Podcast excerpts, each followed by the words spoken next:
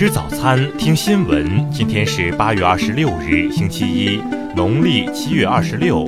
雨阳在上海问候您，早安。先来关注头条新闻。二十一日，陕西乾县失踪多日的十二岁女孩刘宣慧，在村旁一口废井中被警方找到时，已无生命体征。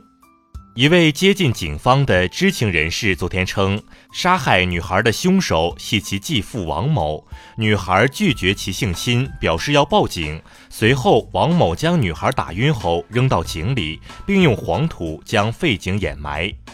宣慧的生父刘先生向记者表示，二十三日在警方的陪同下，王某带着脚铐、手铐到井口指认现场。刘先生还曾在女儿的手机里发现不良动漫图片，他怀疑这些与女儿被王某性侵有关。据悉，王某性格孤僻，曾因车祸导致右手残疾，因此刘先生推断王某一个人控制不了女儿，怀疑有他人参与。目前案件正在进一步侦办中。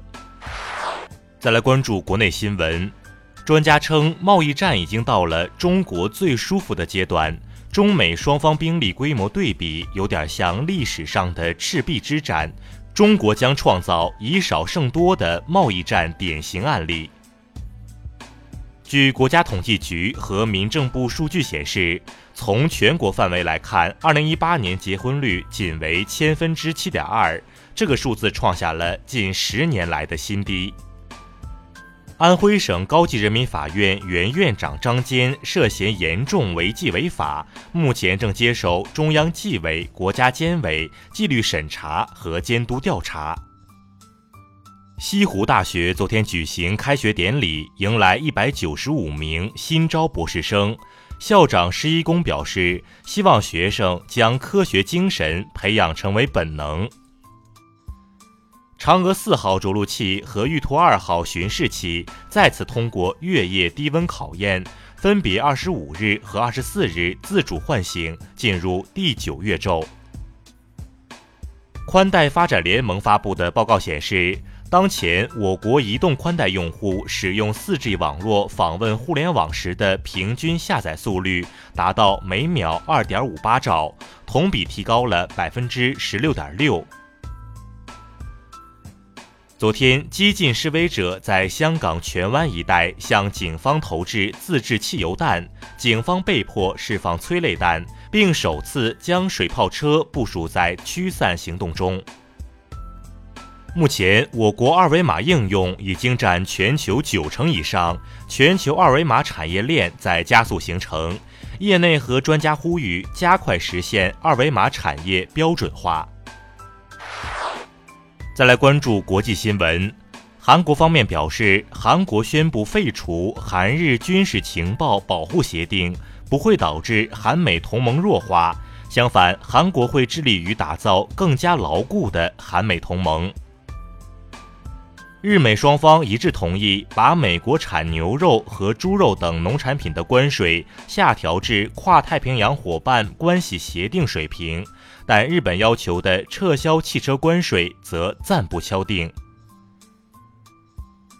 美媒称，随着美国对于丹麦领土格陵兰岛的战略和经济兴趣不断增加，特朗普政府计划时隔数十年在格陵兰重新开设领事馆。特朗普当地时间二十五日会晤英国首相约翰逊，讨论国际和双边贸易、英国脱欧等议题。法国总统马克龙表示，七国集团已同意尽快对受到亚马孙大火影响的国家予以帮助。伊拉克北部基尔库克省一处足球场二十四日遭极端组织伊斯兰国武装分子炮弹袭击，造成五名平民死亡，二十人受伤。阿富汗塔利班首席发言人苏海勒沙欣表示，塔利班和美国就外国军队从阿富汗撤离的时间达成协议。世界卫生组织表示，刚果金本轮埃博拉疫情自去年八月爆发以来，已造成近两千人死亡。再来关注社会民生新闻。昨天，西南某高校法学院一大四男同学被曝在图书馆偷拍女生裙底。对此，该校工作人员回应称，事件属实，正配合警方调查。阜阳一保时捷女司机严某某存在超速、变道等违法行为，被拦下后竟称交警无理取闹，最终严某某因涉嫌无证驾驶、阻碍执行职务被拘。珠海一男子李某为吃蜂蛹烧马蜂窝引发火灾，过火有林地面积达四点一六公顷，最终被判处有期徒刑一年，同时赔偿损失二十余万，并在市级以上媒体公开赔礼道歉。来宾一老年摊贩与城管发生冲突后被制服，网传暴力执法。城管局通报回应称，摊贩辱骂执法人员，阻挠执法，全过程未出现殴打行为，将配合公安调查。金华有团伙通过代购功能，让外卖员到指定地点店前买商品，但送达时却无人收货。目前有外卖员被骗，警方已介入。